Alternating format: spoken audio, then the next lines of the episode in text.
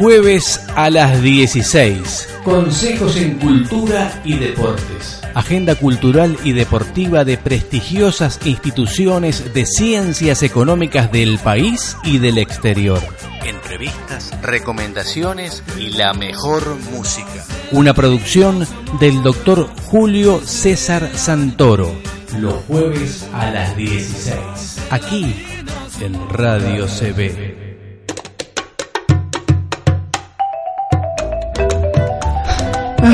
Cómo me gusta empezar los programas suspirando.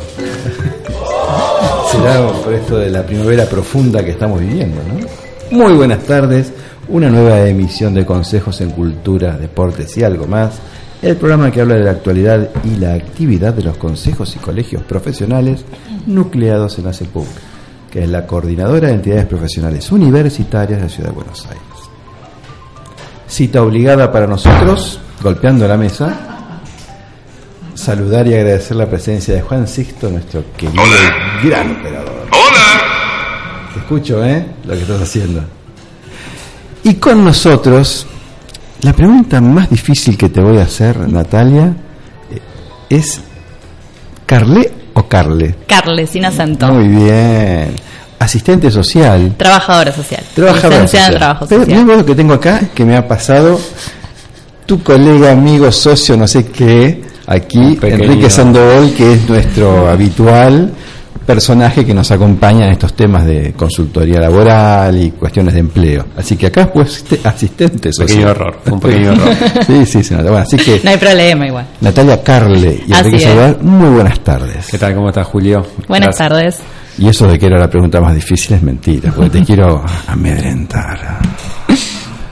Así que bueno, tenemos un largo programa por delante para asustarte bien y sabemos que estás trabajando en cuestiones de justamente de tu métier en la municipalidad de Vicente López. Así es, estoy trabajando actualmente en la Dirección de Discapacidad de la Municipalidad de Vicente López como trabajadora social y también en el área de inclusión laboral para personas con discapacidad.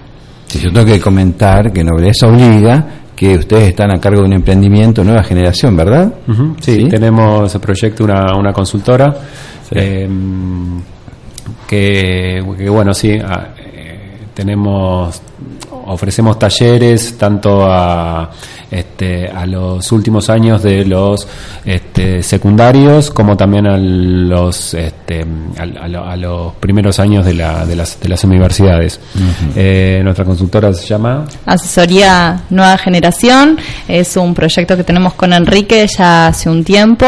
Eh, la idea de este proyecto es poder brindar herramientas a los jóvenes eh, para poder insertarse al mundo laboral. ¿Cómo nace este proyecto? Eh, con Quique, bueno, eh, trabajamos muchos años eh, y, y a través de, nuestra larga experiencia hemos visto como hemos transcurrido muchas entrevistas con jóvenes entre 18 años en adelante, que realmente en el momento de la entrevista laboral se los veía súper perdidos, sin herramientas, cuestiones que para uno quizás eh, cu- cuando, por ejemplo, yo empecé a hacer en la parte de entrevistas laborales, no sabía que me podía, me podía encontrar con esto y cuestiones de pibes que vienen completamente sin nada, sin herramientas, sin conocimientos, que se mandan y es terrible.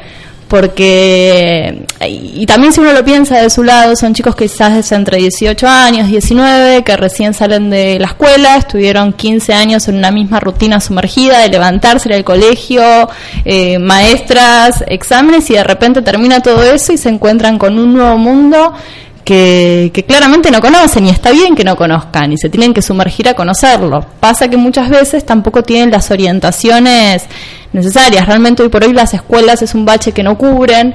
Eh, yo a veces quizás pienso en los últimos años del secundario.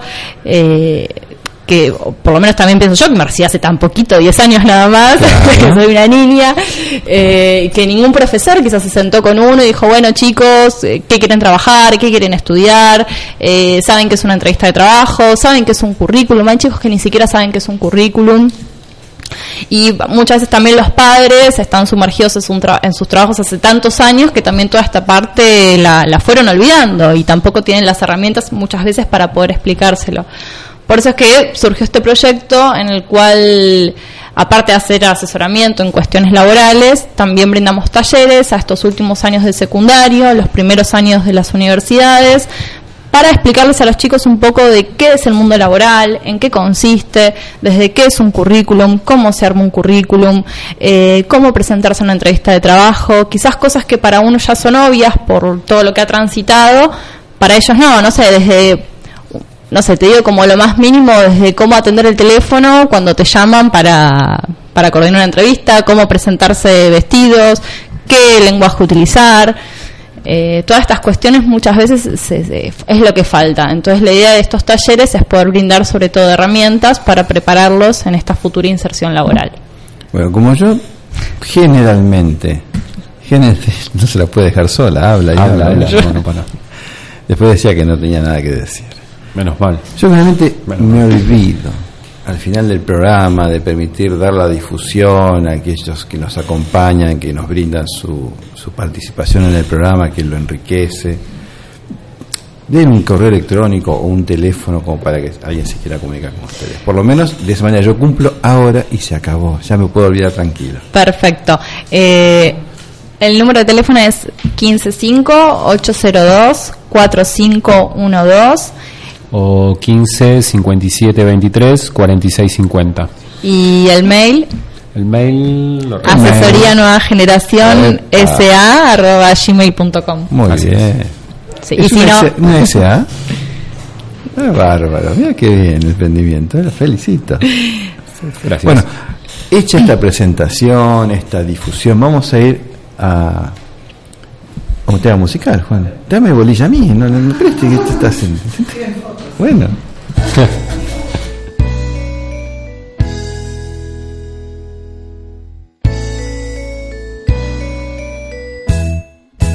When I'm feeling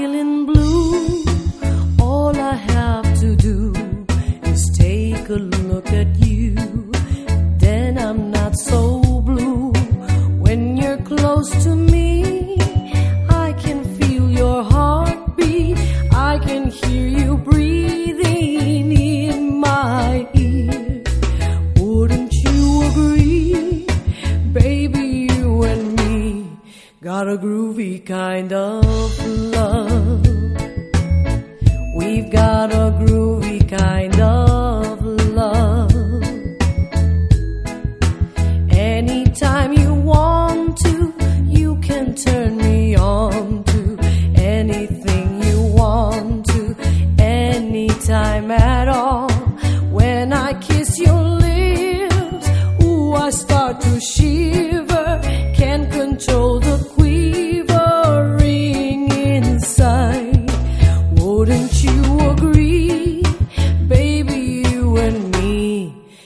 groovy kind of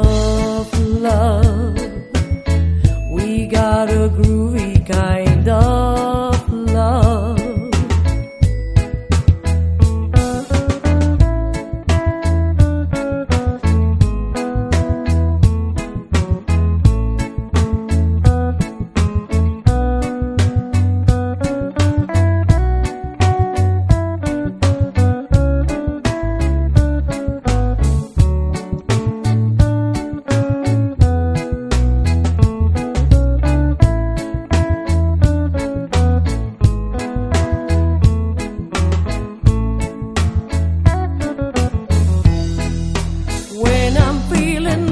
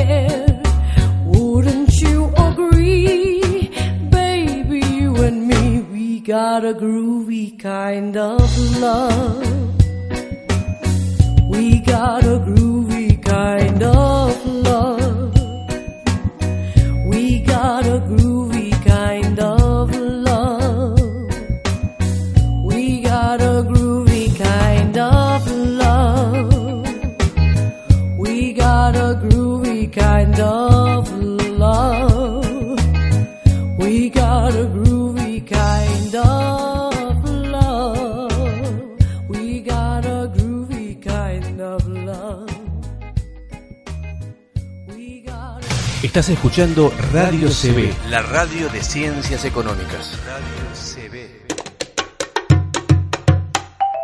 Muy bien, volvemos con Natalia y Enrique, nuestros especialistas en temas laborales, selección de personal. Pero vos, Natalia, estás trabajando en este momento en la Municipalidad de Vicente López. ¿En qué área? Estoy trabajando actualmente en el área, en la dirección de discapacidad de la municipalidad. Eh, estoy desempeñándome, bueno, como trabajador social en la asistencia tanto a personas con discapacidad como a familiares y también estoy en el área de inclusión laboral para las personas con discapacidad. Para las personas con discapacidad, porque bien marcaste al principio que no son discapacitadas, sino personas con discapacidad. Exacto. Eh, este- esta aclaración es más que nada porque, bueno, discapacitado es un adjetivo y el adjetivo yo le estoy sacando el símbolo de la persona y simplemente estoy viendo Claro. su discapacidad. Por eso es que eh, Claro. se dice personas con discapacidad. Exactamente. Cosas- bueno, tenemos dos grandes temas para conversar. Este que acabas de plantear y su inserción laboral y el tema de los chicos que salen de la escuela secundaria con todas esas dificultades por el tema. Arrancamos primero por el tema de las personas con discapacidad. que Dale. Me parece que es un tema que no se trata generalmente, que no vende, que no tiene prensa, pero creo que es muchísimo más importante que todas las cosas que venden y tienen prensa. Sí, eh, la verdad es que es, es muy complicado, no es un área fácil. Eh, el mundo Antes, del- antes que nada, el programa que te interrumpa, no somos de interrumpir. No, no, por favor. ¿Llegaste aquí por casualidad o fuiste a ese lugar de trabajo a, ¿A la buscarlo? municipalidad? No, no, a buscar este tema. Eh, no.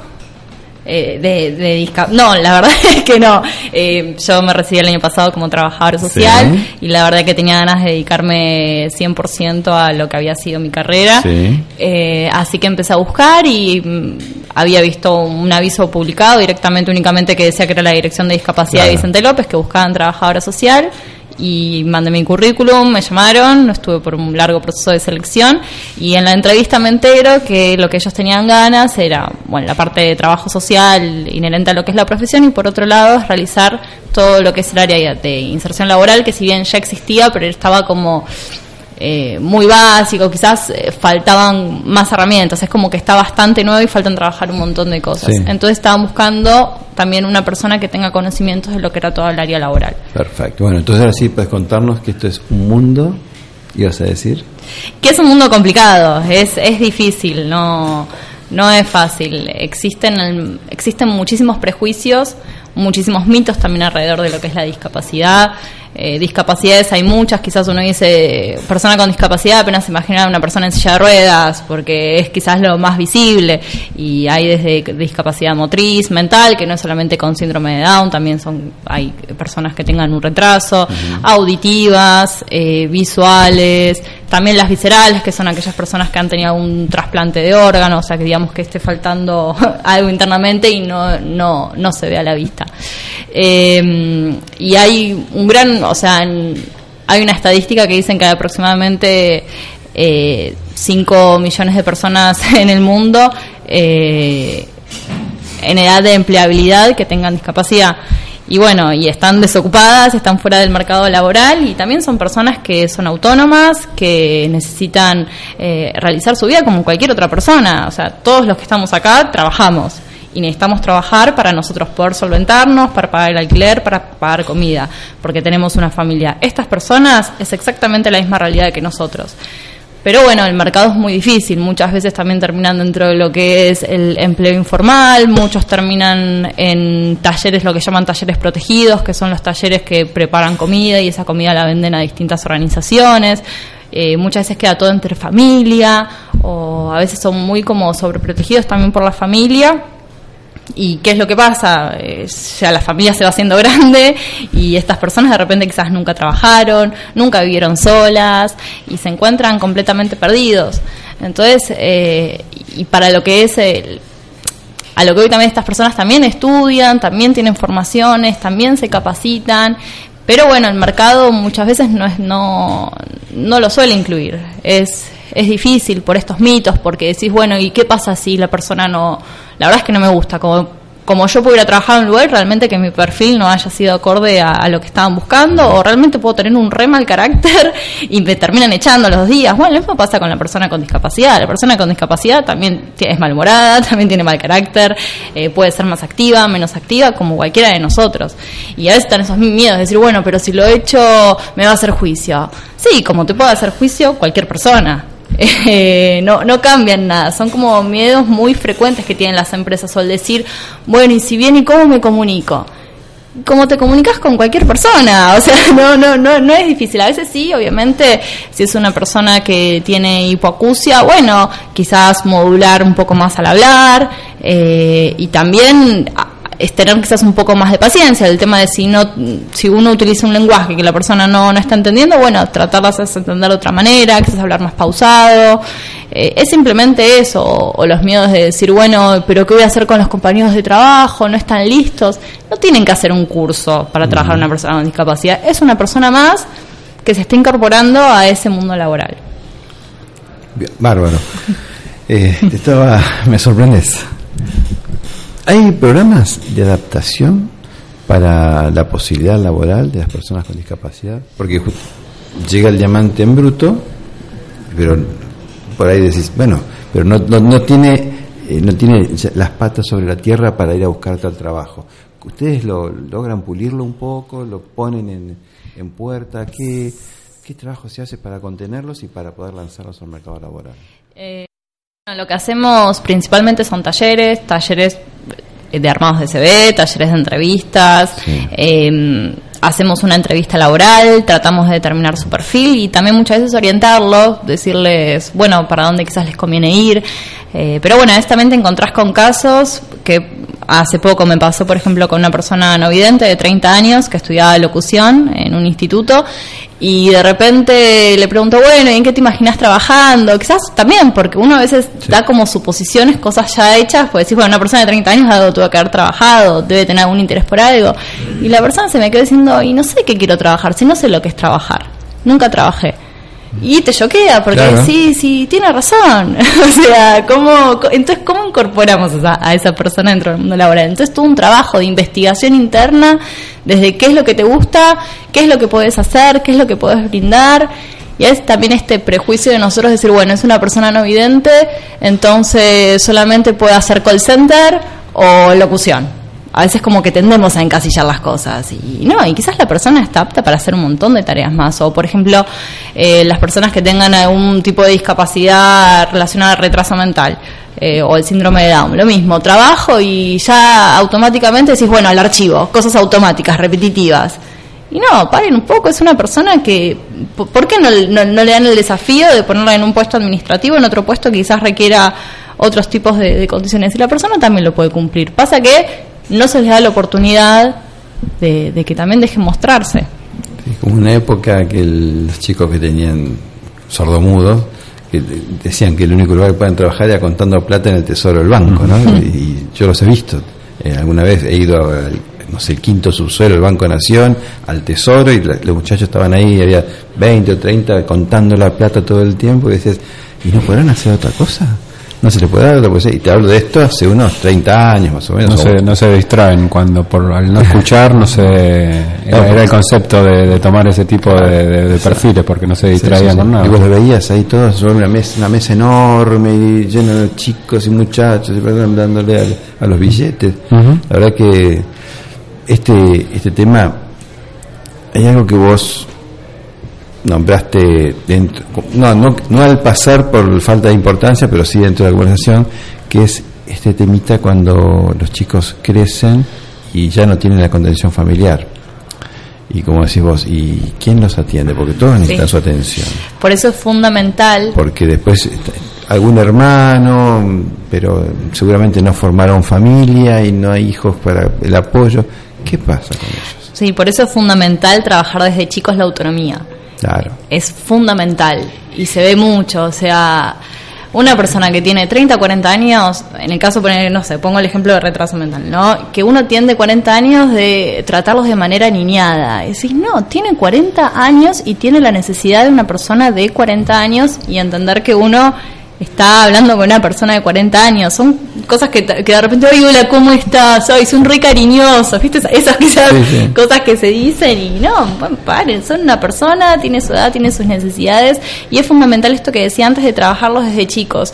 Yo también sé que es un trabajo muy difícil para las familias, también es muy complicado trabajar con las familias porque tienen un tema de la sobreprotección. Si ya de por sí un padre sobreprotege a su hijo, más si un padre ve a su hijo que está, tiene, está como lo ven más vulnerable, lo tiende a sobreproteger más. Entonces eh, no los dejan viajar solos, los llevan para todos lados, eh, le preparan la comida, los bañan, no les dejan elegir su ropa, los cambian, eh, los mandan las actividades que ellos consideren que, que son correspondidas para ellos.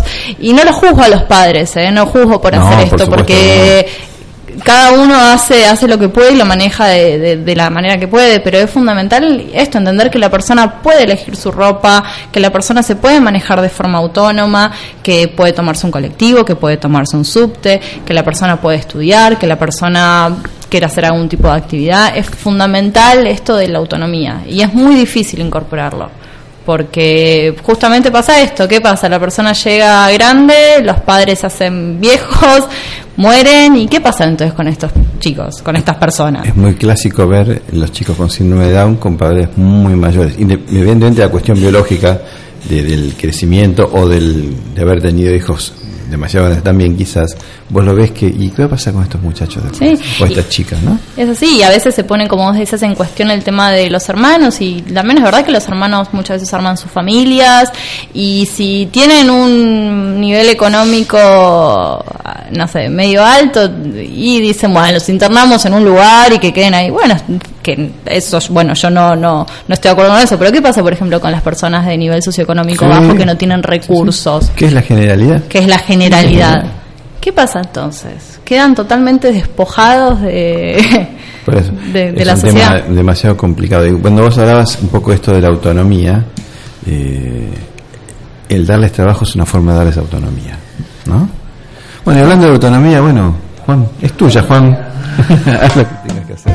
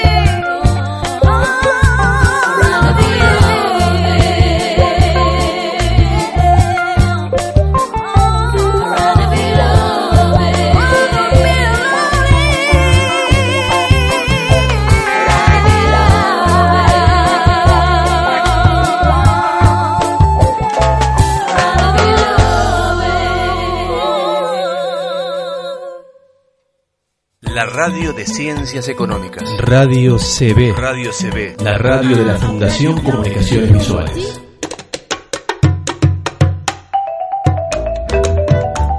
Tengo miedo que nos quede corto el programa. Vos que tienes tanto temor. de- Es un tema interesante, es, Es un un tema, tema muy interesante. con muchas aristas. ¿A quiénes tenemos que educar en este proceso? Sin tomar en cuenta a la persona con discapacidad. No a la sociedad. Falta, falta una gran educación general de la sociedad. Es terrible. Eh, desde nosotros, desde la sociedad hoy en día tiene muchas barreras. Y no me refiero solamente a barreras arquitectónicas de una rampa, desde un mostrador de banco que una persona con discapacidad no accede a, a- mirarle la cara al cajero. Eh, eh, desde para las personas que son ciegas de ir a un restaurante y, no saber qué hay de comer porque no hay una carta que esté en, eh, en braille. Eh, es falta una gran educación de- de la sociedad, de poder entender un montón de cosas. Sí, totalmente. y falta la educación desde las escuelas. Eh, por suerte, bueno, igual todos estos últimos años como que fue cambiando la mirada y se fue avanzando un montón. Quizás hace 40 años atrás una persona con discapacidad era encerrada en la casa y estaba mal vista en una sociedad y era lo que se hacía y solamente la discapacidad se asociaba a una enfermedad, nada más. Y la persona estaba atada a su enfermedad. Primero era la enfermedad y después la persona. Por esto es que quizás hablaba al principio del tema del discapacitado, como a veces se lo llama. Sí. Eh, año tras año, bueno, se fueron incorporando, se fueron igual haciendo un montón de cosas. Eh, la inclusión, antes lo que se hacía era integración. Integración, a lo que me refiero es grupo, personas con y sin discapacidad, pero solamente las personas con discapacidad quedan en un grupo entre ellos Claro. y, y por afuera. Y hoy en día la inclusión de que vemos muchas escuelas que son inclusivas, eh, en donde en un mismo curso conviven un montón de chicos, chicos con discapacidad, chicos sin discapacidad, y está bueno que eso pase, y está bueno que, que se vea, pero, pero bueno, en la sociedad es un gran trabajo día a día. Sí. ¿Y cómo llegan estas personas, estos chicos?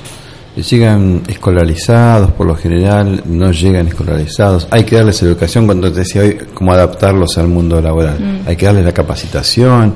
¿Cómo, cómo está llegando esto? Sí, el tema, muchas veces la discapacidad se asocia mucho al nivel socioeconómico.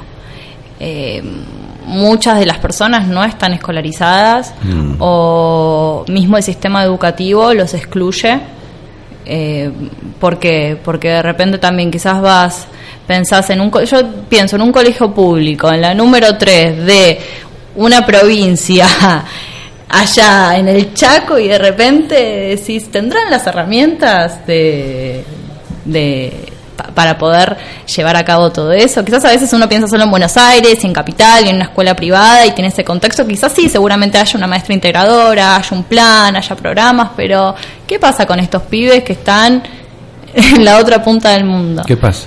¿Qué pasa? Entonces, nada, quedan completamente excluidos de- de- del sistema. Y esto de contar de los colegios, muchas veces tampoco se capacita a los docentes.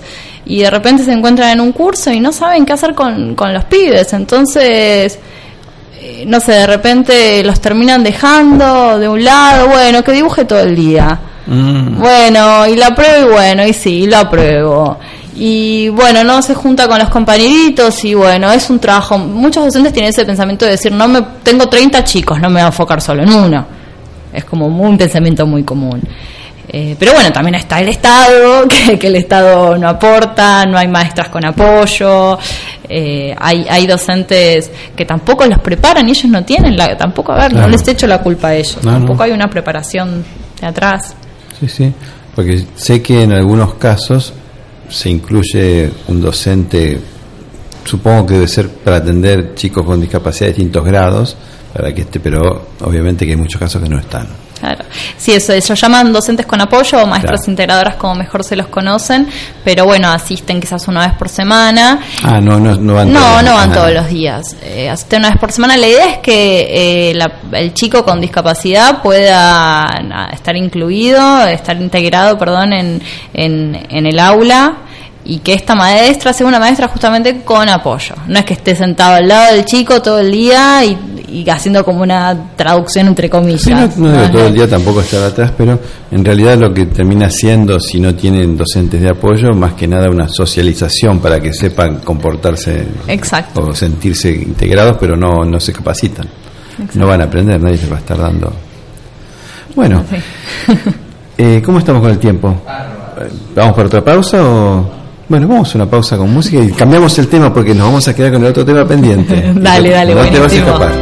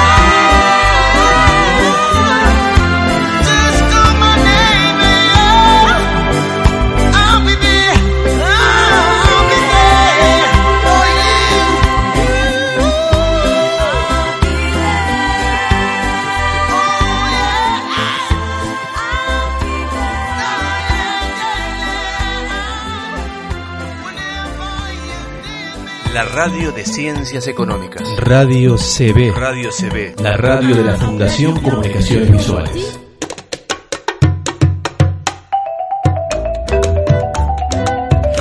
Muy bien, volvemos chicos, volvemos Natalia, Enrique. Antes voy a comentar un par de actividades que tenemos que darle difusión, con mucho gusto, por supuesto. El Colegio Público de Abogados de la Capital Federal organiza para el miércoles 12 de octubre a las 18.30 horas una jornada llamada Proyecto de Ley de Asociaciones Civiles adaptado al nuevo código. Los expositores serán los doctores Facundo Viagosh, Alberto Gelicantilo, Sandro Lazapallero y el diputado Juan Manuel Pedrini. Esto lo organiza la Coordinación de Actividades Académicas a cargo de Leandro Romero del Instituto de Historia del Derecho. Donde es esto en Corrientes 1455 en la sala Dr. Humberto Coetti del segundo piso. Es una actividad con entrada libre y gratuita y los abogados que quieran asistir y que quieren un diploma son los únicos que deben rendir antes la asistencia. Y luego otra actividad que tenemos es la habitual caminata de salud y cultura del ACEPUC, que la próxima se realizará el sábado 22 de octubre. Es a las 11 horas, se parte de la vereda de frente del Museo Sibori sobre el Paseo de la Infanta en los lagos de Palermo, luego se pasa por el Rosedal y se culmina en el mismo Museo Sibori en la confitería, donde, bueno, por lo general, luego se recorre y se, aparte de, estar juntos, pasar un muy buen momento, ahí ven las obras que están expuestas. Así que la próxima vez el 22 de octubre. Y estas son actividades que sí, se suspenden por lluvia. Vamos a pasar a otro tema, Natalia. Otro tema vinculado con lo tuyo, por supuesto. ¿Cómo estamos preparados cuando salimos nosotros los jóvenes del secundario para el trabajo? ¿Cómo estamos preparados? Sí, no están preparados directamente, ni bien ni mal, no están preparados. No, no, no están preparados, los, los chicos no, no, no tienen herramientas. Eh, como decía muy al principio, esto de que las escuelas no los prepara, mm, porque quizás es un tema que a las, a las escuelas o no les interesa o no les incumbe, decir, bueno, hasta acá llega el chico, después que siga el camino que quiere. Eh, los padres, muchos están inmersos quizás en, en- en- trabajando en un mismo lugar hace 30, 20 años, ya se olvidan cómo es una entrevista, cómo se tienen que preparar y a veces tampoco si el chico pregunta, quizás el padre ni, ni se preocupa por decirle, che, ponete una camisa o andar con un jean que no esté roto, cuestiones así como eh, quizás más No te olvides que los chicos tienen que hacer caso también, si se Eh, pero no, no, los chicos la verdad es que no, no, no tienen herramientas, no saben preparación, excepto que salga de algún que otro caso, algún que otro chico que en eso entró en internet para ver cómo se hace un currículum, pero me ha pasado casos de, de repente chicos de 18 años, primer año de la facultad, y decir, ¿alguna vez un currículum? No. ¿Sabés qué es un currículum? No. Bueno, perfecto, partamos de ahí Claro. entonces. Sí, pasa pasa muy a menudo. Bueno, y ni hablar en el momento de que se presentan a una entrevista laboral. Yo siempre digo que ya el hecho de tener una oportunidad de tener una entrevista laboral es muchísimo. Porque quiere decir, ¿qué quiere decir esto? Que eh, tu currículum llegó a manos de una persona que realmente vio que tenías algo interesante, o lo que carrera que estás estudiando, o tu perfil, o justo vivís cerca del lugar de trabajo, y ya esa persona te llamó y te contactó y te está dando la oportunidad de un futuro empleo. Entonces, esas oportunidades uno no las tiene todos los días y las tiene que saber aprovechar y tiene que ir listo y preparado para el momento de la entrevista laboral. O sea, no es una cosa de, bueno, me levanto, me hago un tema y una entrevista. No, es, hay que prepararla. Siempre con, con Enrique hablamos esto. No solo también para los jóvenes, ¿eh? para todas las edades también. Uno tiene que conocer su currículum, tiene, que saber lo que, lo que está, la información que está volcando. Yo soy muy pro a que sea verdadera la información. Mucha gente dice, bueno, mentí un poco en el currículum, chamulla. No, porque la verdad es que termina saliendo, porque uno como entrevistador hace, hace varias preguntas y por ejemplo una vez me pasó un chico de unos 22 años en una entrevista laboral eh, le pregunto, bueno, te recibiste en el, no sé, por decir una cosa, en el 2010 del secundario, de, de la número 4. Y me dice, no, yo no me recibí de ese secundario. Y le digo, pero como, si acá en tu currículum me figura que te recibiste de secundario. Ya, algo básico, o sea, es, me dice, ay, no, de ese secundario se recibió mi hermano, mi papá se confundió. Ah, se lo armó, lo armó el padre. Lo quería comer. Ya desde ese momento decís, yo no me puedo creer que ese chico, primero el padre, está bien, te quiso dar una mano a tu viejo, pero o no te conoce, o no sabe dónde estudiaste, o ni siquiera se, digamos, se preocupó por preguntarte algo. Vos que agarraste así ese papel y ni siquiera fuiste capaz de leerlo. O sea, ni siquiera lo hiciste vos. Es capaz de leerlo y saber con qué información está yendo una entrevista. Probablemente la persona queda ridícula y uno no se puede reír del otro lado. uno se tiene que contener. Es triste, es triste, esto es muy Es muy triste. triste, porque ya te habla, ya te habla un montón de cosas de la persona.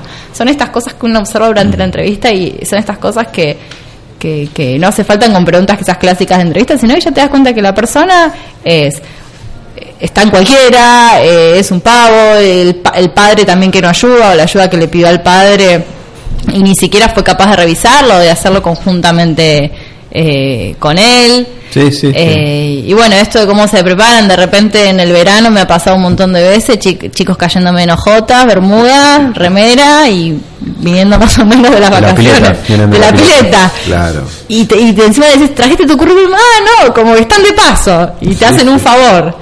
Sí, eso pasa y yo te voy a decir, antes de empezar con el mundo de las entrevistas laborales, me parecía como algo completamente irracional. Yo siempre empecé con un concepto de que mm, me parece que el trabajo es algo tan dignificante y tan importante en la vida de una persona.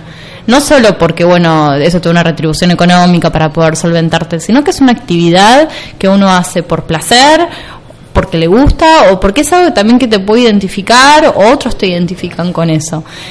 Eh, bueno, no, obviamente no todos trabajan de lo que quieren, claramente, pero bueno, estás haciendo algo, estás ocupando tus días y tus tiempos. Y cuando empecé con esto pensé que obviamente todo el mundo iba a hacer, y en las entrevistas pensé que todo el mundo se iba a querer vender, iba a hacer de todo, pensé que la gente no me iba a dejar nunca plantada en las entrevistas.